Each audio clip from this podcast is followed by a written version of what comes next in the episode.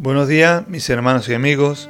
En esta mañana quiero compartir con vosotros texto de las Escrituras que se encuentra en Éxodo capítulo 14. Versículo 10 dice, Y cuando Faraón se hubo acercado, los hijos de Israel alzaron sus ojos, y aquí que los egipcios venían tras ellos, por lo que los hijos de Israel temieron en gran manera y clamaron a Jehová. El pueblo de Israel, después de haber visto la poderosa mano de Dios librándolo de Egipto, su única respuesta fue el temor, los gemidos y la desesperación. Ante ese mar impetuoso que, que, estaba delante de ellos. Y podemos preguntarlo, ¿dónde estaba su confianza en Dios? Israel tuvo que aprender a través de repetidas experiencias que Dios estaba junto a ellos para ayudarlo. Y Dios en su infinita misericordia ha mantenido estos ejemplos de la Escritura para que nosotros aprendamos a confiar en Él. Si pensamos y recordamos la fidelidad de Dios en el pasado, podemos evitar el miedo y las quejas cuando nos enfrentemos a una crisis en el presente que vivimos. Cuando estemos enfrentando una crisis o un problema, aunque difícil de soportar y angustioso, Dios nos va a transmitir coraje en medio de esas dificultades. Escucha lo que Moisés le dice al pueblo de Israel de parte de Dios. Y Moisés dijo al pueblo, no temáis, estad firmes y ved la salvación que Jehová hará hoy con vosotros, porque los egipcios que hoy habéis visto, nunca más, para siempre lo veréis. Jehová peleará por vosotros y vosotros estaréis tranquilos. Estas palabras contienen un mandamiento de Dios para nuestras vidas. Cuando estemos pasando por grandes dificultades y problemas, no podemos retroceder, no podemos avanzar, estamos acorralados a derecha y a izquierda.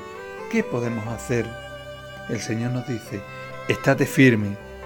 Te será conveniente, hermano y amigo, que en tales circunstancias, en tales ocasiones, atienda solo a las palabras del Señor, pues pueden venir a nuestra vida otros consejeros, consejeros mal intencionados, se acercarán con sus cuestiones y su razonamiento, y pueden venir a nosotros la desesperación que nos dice, acuéstate y muere, date por vencido, pero Dios quiere comunicarnos coraje y desea que aún en nuestros tiempos peores nos regocijemos en su amor y fidelidad. La cobardía, la cobardía puede venir también y decirnos, retrocede, vuelve al modo de actual del mundano, no puedes representar el papel del cristiano, pues estás lleno de dificultades, abandona tus principios.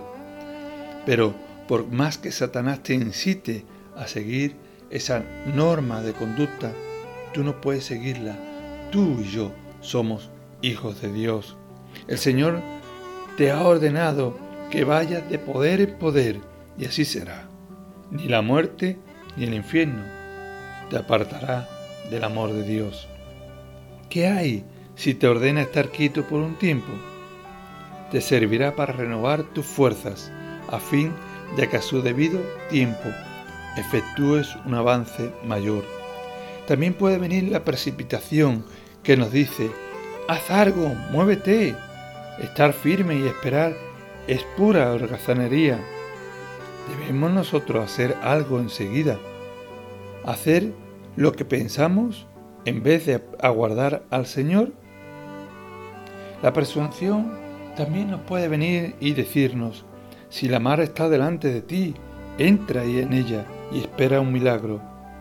Pero la fe no escucha a la presunción, ni a la desesperación, ni a la cobardía, ni a la precipitación, sino oye a Dios que le dice, estate firme, y queda inmóvil como una roca.